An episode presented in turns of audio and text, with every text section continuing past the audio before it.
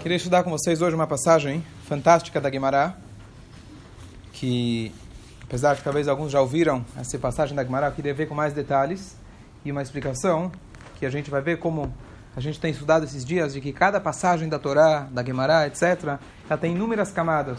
E pode ser que você já conhece a historinha, entre aspas, do ano passado, mas quando você volta e estuda uma nova, um novo comentário, você vê que é algo completamente novo, completamente diferente. Uma, uma luz incrível. E a história se passa no início da Era Comum. Havia um sábio chamado Rabbi Eliezer Benurkenus. Ele, quando era jovem, trabalhava com o pai, comentei dele ontem no Porquê Avot. A gente leu sobre ele ontem. E ele era jovem, estava trabalhando no campo. O pai dele tinha muitos campos, era muito rico. E de repente o pai dele chega no campo e ele vê que o filho estava chorando. Ele fica com pena do filho e fala: Olha, tá difícil para você o trabalho. Se quiser, eu te toma, dá, dou uma parte do campo um pouco mais fácil. E o filho continua se lamentando. E resumindo a história, o filho conta para o pai: Olha, o que eu estou chorando na verdade é que eu não quero nada disso. O que eu quero é ir para uma yeshiva. Para mim, essa vida do campo e ter dinheiro, etc., não é o meu sonho. E o pai não gostou da ideia e ele, como um bom filho jovem rebelde, fugiu de casa e ele acabou indo para Jerusalém. Ele foi seu aluno Rabbi Yohanan Ben Zakkai. E a história conta que o pai dele deserdou ele, o pai dele tirou ele, apesar de ter tantas fortunas, ele deserdou ele e falou que toda a fortuna ia para os outros filhos e aquele filho ia perder tudo. E ele foi estudar, e a história conta que quando chegou lá, ele não tinha o que comer. Um sábio achou que ele comia na casa do outro, o outro achou que comia na casa do um, e finalmente sentiram o hálito da boca dele, que estava com cheiro de terra, e perceberam que alguma coisa estava errado. Aí eles perguntaram, no onde ele está comendo? Está na tua casa, está na tua casa, e descobriram que o pobre coitado estava dedicado para os estudos, não estava tão preocupado com o almoço e jantar dele. E aí, finalmente, Rabbi Yohanan Ben Zakkai trouxe ele para dentro, alimentou ele, assim por diante, e ele se tornou o grande sábio, o grande mestre, Rabbi Eliezer Ben Hurkinus. E a história, esse, esse episódio conclui que um dia o pai dele estava indo para Yerushalayim para, é, na verdade, é, é, deserdar o seu filho, contar para ele, etc. E o Rabbi Yohanan Ben Zakkai preparou toda uma cena que na hora que o pai entrou, ele viu justamente o seu filho dando aula para todo mundo. O pai mal reconheceu o filho, não reconheceu o filho. Ele perguntou quem é esse mestre. Aí falaram, esse aí é o teu filho. Aí ele falou, acho que eu mudei de ideia. Então, em vez de deserdar você, todos que eu vou deserdar os outros e dar para você, e dar para você é, a fortuna deles. E ele falou, não quero, eu quero a minha parte, etc. E com isso, Rabbi Eliezer se tornou um grande, é, teve muito, muito dinheiro só com essa porção dele. E ele era o famoso sábio Rabbi Eliezer Nurkinos. Essa é a introdução da, da, do início da carreira dele. O que acontece é que, durante aquele período, na verdade, estamos falando aqui no início da Era Comum, o Rabbi Yohanan Ben Zakkai, que lembra da história, foi ele que foi conversar com aquele Vespasianos, que foi o, o que se tornou eventualmente imperador e destruíram o Beit HaMikdash na sua época. E ele, Rabbi Yohanan Ben Zakkai, que foi o mestre desse Rabbi Eliezer, ele pediu, fez três pedidos para aquele Vespasianos, e um desses pedidos foi Ten liavne vechachamea me dê, por favor, a cidade de Yavne e seus sábios. O que, que significa essa cidade de Yavne? Ele sabia que Jerusalém ia ser destruído, e ele então ele pediu, fez três pedidos. Um desses pedidos que ele pediu, que, que ele fez, foi, por favor, uma cidade eu quero que você poupe. Essa cidade de Yavne, na verdade, o Rabbi Yohanan Ben Zakkai, ele foi muito é, é, visionário, ele conseguiu enxergar o que estava para acontecer, e ele remanejou, ele tirou, descentralizou o, o poder jurídico que tinha do Sanhedrin de Jerusalém e ele transferiu ele para a cidade de Yavne. E aquela cidade estava repleta de sábios. E a preocupação dele, na hora da destruição do templo, não era, obviamente, também na parte física da destruição do povo, mas a preocupação principal é como a gente vai garantir a passagem da Torá para as próximas gerações. Então, quando ele foi pedir para o imperador, ele pediu Ten Liavne Vechachamea, uma cidade eu quero que você poupe. Essa cidade, não é à toa que existem as escolas, não só no Brasil, chamado de Yavne, que justamente alude a essa cidade que manteve a tradição oral, e de lá, na verdade, inclusive, tem inúmeras passagens na Guimará, se manteve os estudos da Torá por muitos anos, mesmo após a destruição do templo. É, depois, ainda que não tinha mais é, o Sanedrim em Jerusalém, eles mantiveram, por exemplo, em Yavne, fazendo aquilo que a gente comentou outro dia sobre o Kiddush HaChodesh, decretando quando foi a lua nova, quando que era os Chodesh. Então, numa escala um pouco menor, mas eles conseguiram transferir tudo o que tinha em Jerusalém é, centralizado nas mãos do Sanhedrin, eles conseguiram transferir isso para essa cidade de Yavne, e graças a esse mestre Rabbi Yohanan, que essa cidade se perpetuou e a Torá também se perpetuou. Depois de um tempo, ainda no início dessa era comum, não tinham ainda machlokot no povo de Israel, não haviam discussões alágicas, pode ou não pode. Eles viviam ainda numa época, digamos assim, mais fresca de Moshe Rabbeinu, e as coisas estavam muito claras, o que pode, o que não pode. As primeiras maclocot, as primeiras divergências nas visões do que fazer, o que pode, o que não pode, surgiram bem nessa época, que foram sábios da Babilônia, Shammai, Beit Shammai e Beit Hillel. Essas foram as primeiras discussões que surgiram, que hoje a gente estuda até hoje, Beit Shammai, Beit Hillel etc. E como surgiram as discussões entre as, essas duas grandes academias, na cidade de Yavne, que é onde eles mantiveram esse, esse centro de academias de estudo, tem várias coisas. Eles tinham uma, um, uma missão que eles, que, que eles é, assumiram sobre si. A nossa missão é tentar unir, manter a união é, é, no povo de Israel. Unificar a lei. Ou seja, vocês estão discutindo, podem discutir à vontade, tudo bem. Mas depois eu quero que vocês tragam para a gente os ambos, ambos argumentos e nós vamos definir com quem vai ficar a lei. E a gente vai fazer o máximo possível, uma vez que o Galut já, estava, já tinha iniciado, o Beit HaMikdash tinha sido destruído, vamos fazer o máximo possível para que tenham menos de divergências possível, para que o nosso povo continue unificado em relação às leis da Torá. E lá, por exemplo, foi onde definiram que a Alahá, por exemplo, fica como Beit Hillel. Beit Shammai tem a sua opinião, Beit Hillel tem a sua opinião, mas lá foi definido, por exemplo, que a lei é como Beit Hillel, e quando tem a opinião de Shammai, você ignora, em no Mishnah, você ignora a opinião do Shammai, assim a lei é como Hillel, e ninguém pode seguir a opinião do Shammai, com raras exceções, etc., mas de maneira geral, a lei fica como Beit Hillel. Só para dar um exemplo, qual que era a função dessa cidade de Yavne. Nessa cidade de Yavne, ocorreu um outro episódio que é esse que eu quero trazer hoje. E essa, essa, esse episódio se, for, se tornou conhecido como o episódio do Tanur Shelachnai Arneai. O que, que significa? Esse é um tanur, era um tipo de forno que os sábios, a maioria deles, começaram a discutir com esse sábio, Rabbi Eliezer, que eu comentei a história dele, que fugiu de casa, etc., sobre a, a, o status dele. A gente sabe, hoje não é tão comum para a gente a questão de pureza e impureza. A gente conhece talvez impureza para um coeno ir no cemitério. Mas antigamente existia inúmeras situações onde a pessoa podia tocar em alguém que tocou no outro, fica impuro, depois ele não pode entrar no Beit HaMikdash, depois ele não pode comer trumá. Então é um tema muito importante definir se algo é puro, é impuro, se recebe impureza e assim por diante. E eles estavam discutindo sobre esse determinado tipo de forno chamado Tanush Lachnai, é, é, esse, esse forno, que na verdade ele era um forno que ele era feito de barro, mas ele era grudado, um, ele era grudado uma parte na outra com areia. E a pergunta é se essa areia, talvez algum tipo de cimento, se esse forno ele entrava num status como se fosse um forno que era desmontável. Se ele é desmontável, a partir do momento que você quebra um forno, ele perde seu status original, ele se cacheriza ou não. Sem entrar agora nos meandros da questão, o Rebbe Eliezer ele falou categoricamente: a minha opinião é que esse forno ele está puro. Você tirou ele, você desmontou ele, ele está puro. E os sábios, eles unanimamente falaram: esse forno está impuro. Se eu tenho uma opinião que diz pode e todas as outras dizem não pode, o que, que a gente segue? A maioria, a Torá fala para a gente, Acharei, Rabim Lehatot, você vai atrás da maioria. Inclusive, esse foi um, esse era o trabalho que a cidade de Yavne tinha. Vamos unificar a lei, vamos ver se tem dois contra um, três contra um e assim por diante. Vamos pegar a maioria e vamos decidir a Alahá. Mas esse Rabbi Eliezer, ele tinha certeza, na visão dele, que ele tinha razão. Esse forno, ele está puro. E os sábios começaram a discutir com ele. Você não pode teimar porque na verdade, o que eles, se você teimar, você é um grande sábio, possivelmente as pessoas vão querer te escutar, e aí você vai causar justamente divisão na Allahá. Tudo que a gente quer aqui, a gente unificar. Por favor, aceite a lei que nós estamos falando, nós somos em maioria, aceita. E ele não aceitava. E a Gemara continua aí, conhece aí, chega o famoso episódio, e ele fala: Olha, se é que eu tenho razão, então eu vou pedir um sinal celeste que eu tenho razão. Aqui tem uma árvore, um arbusto de alfarrobas, e eu quero, e eu quero que ela que ela mostre para gente, ela demonstre que eu tenho razão.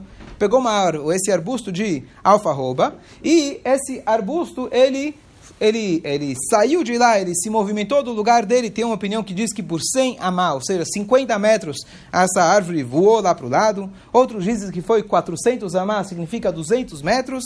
E os sábios não se impressionaram e eles falaram: ah, desde quando? Desde quando a alfarroba demonstra para a gente qual é a lei? A lei judaica não é, não é definida pelas alfarrobas. Tá bom? Então ele chegou e trouxe o segundo sinal. Quem lembra qual foi o segundo sinal? Lembra? Hã? Chá dos céus é a última. É antes do muro. Hã? Água, água do rio. Escolha. Tá, tá ouvindo aí. Então ele falou, segundo, segundo, segundo o sinal que ele pediu para Hashem, ele falou, olha, se é que eu tenho razão, que o rio, que normalmente ele vem do alto da montanha para baixo, ele mude o seu curso. E ele agora, então, ele mude, ele vai de baixo para cima. Dito e feito, o rio, ele começou a fazer o caminho contrário, e os sábios não se impressionaram e falaram, o rio não define qual é a lei judaica. Terceiro sinal, ele falou, bom, então que as paredes da sinagoga provem Imagina só um prédio tão bonito como esse, tá certo? Lá em Avner, devia ser uma bela sinagoga, e de repente o muro da sinagoga começa a ceder, começa. Aconteceu aqui alguns meses atrás, né? Certo? Gente não estava discutindo nada aqui quando aconteceu. Mas o muro começou a ceder. E aí, estava lá o sábio Rabi Yoshua, e ele respondeu, falou, ele, ele brigou com eles, na verdade, com os sábios que estavam lá aqui, vocês estão, vocês estão destruindo a sinagoga. Então diz Agmará, na verdade, que o muro ficou é, é, é, inclinado, certo? Em mérito do Rabi Eliezer ele caiu, em mérito do Rabi Yoshua ele segurou inclinado. E aí por último, e aí por último ele falou, então que vem assim a voz celestial, que Deus mesmo, que os, que os céus possam provar, e aí sai a prova, e aí sai uma voz celestial e diz que a, a lei, quem tem razão é o Rabi Eliezer. Ele é o homem que tem razão, ele sempre tem razão. Essa foi a, a, a quarta prova. E os sábios depois que você escuta Deus falando, o que, que você fala? Amém. Hã? Amém. Amém? Não? Não? Não? O que, que eles falaram? A voz não prova a Allahá. A lei judaica, uma vez que Deus nos deu a Torá no Monte Sinai, e a lei que Deus nos deu aqui é que a Allahá seja seguida de acordo com a maioria. Na nossa cabeça, essa é a lei. Nós não podemos seguir a lei, definir a lei para uma voz celestial. Essa é a lei, a gente mantém a nossa opinião. Eles eram, eles tinham integridade, eles tinham compromisso com a verdade. E olha que, e olha, olha que trágico esse final.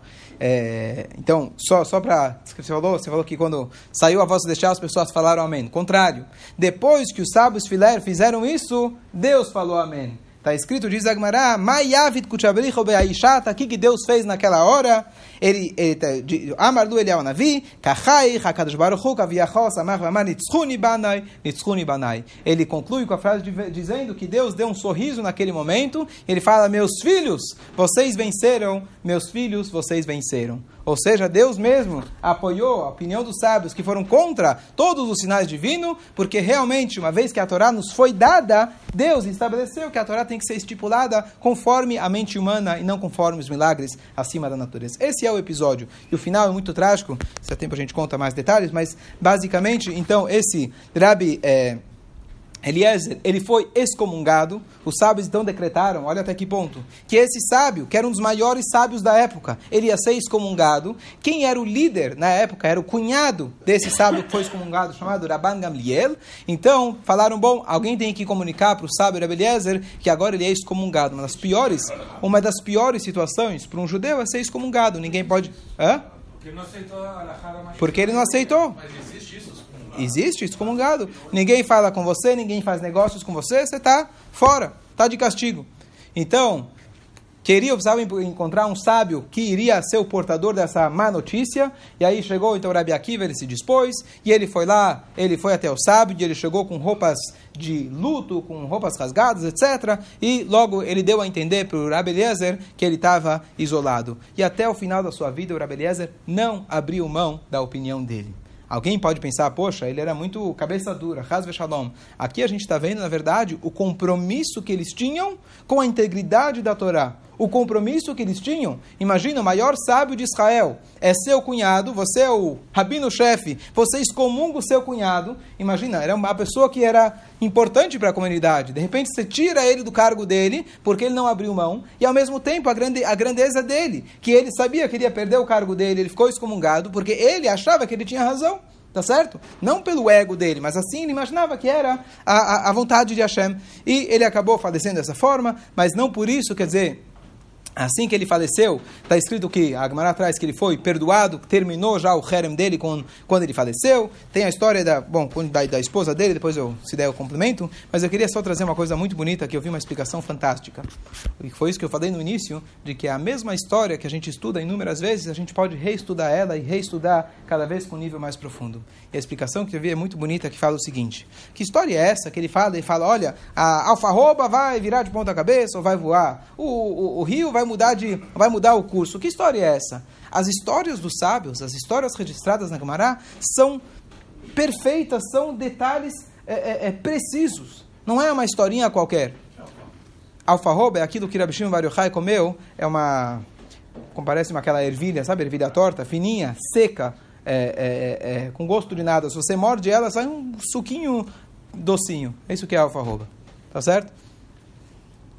É, inclusive tem o costume de comer ela em Lag Baomer, que foi isso que o Rav Shimon Bar Yochai comeu todos os anos que ele estava na, na caverna. Então, por que justamente alfarroba? Então, vi essa explicação que aí dá, enriquece muito toda essa história. Então, na verdade, a alfarroba, como eu falei, é uma fruta seca, tem muito pouco, quer dizer, você mexe nela, aquela casca grossa, dura, você nem imaginaria que é uma, que é uma fruta. E ela, na verdade, para que ela cresça, não, não precisa de muito investimento nela, ela cresce com muita facilidade. Esse, na verdade, é o símbolo de algo muito barato. E quando ele fala para os sábios, eu quero que a alfarroba prove, além do sentido literal, do milagre da, da, do arbusto, ele está, na verdade, dizendo, olha, que a, a minha simplicidade, a minha forma de encarar a vida, que ele abriu mão de todas as riquezas do pai dele. Ele simplesmente estava preocupado em viver uma vida simples para poder se dedicar à Torá, que isso mostre para vocês que eu não estou fazendo isso pelo meu ego. Se eu quisesse ter razão, eu não precisava vir aqui na sinagoga brigar com vocês. Se eu quisesse ter razão, ia ter dinheiro. Quem tem dinheiro, normalmente, pelo menos no mundo afora, tem razão. Nas minhas palavras, não é isso que o comentário fala. Eu não preciso disso. Eu estou mostrando para vocês que a minha forma de viver, tal como a alfarroba, que é uma coisa muito barata, que isso sirva de prova para vocês que eu estou falando isso com é, integridade, com, com verdade. Os sábios não aceitaram. A tua anavá, a tua, o teu, a tua humildade é fantástica, mas a anavá não prova nada. Segunda coisa, ele fala. É, é, a segunda coisa, ele fala igual, então, que a, a água demonstre. Nós sabemos que a Torá é comparada com a água uma das alusões, a Torá é comparada à água. Por quê? Porque a água vem de um lugar alto para um lugar baixo. A Torá, que é lá dos céus, veio do Monte Sinai e ela desceu até a nossa realidade e ela se envolve, as mitzvot que a gente tem, se envolve até em lugares, nas situações mais baixas possíveis. Um ser humano aqui, físico, estudando a Torá, praticando a Torá. Essa é a, a, o simbolismo da água. E ela se mantém íntegra. E ele falou, eu sou igual a água. Ou seja, eu saí de um lugar alto e eu me coloquei, de novo, a questão da humildade. Que a minha humildade, que a minha minha dedicação para o estudo demonstre para vocês. E eles continuam dizendo, isso não vale. Aí depois do terceiro sinal que ele fala, que as paredes da sinagoga provem. O que, que é as paredes da sinagoga? Onde ele ficava o dia inteiro? Na sinagoga. As paredes eram as câmeras que estavam lá registrando, as paredes estavam impregnadas do estudo dele. Olha quantos anos eu dediquei. Inclusive é trazido que ele nunca falou nada além do, além do, do estudo da Torá. Uma pessoa que nunca teve nenhum tipo de papo, conversa. Ele estudava dia e noite, se dedicava. Que o meu estudo dedicado mostre para vocês que eu tenho razão.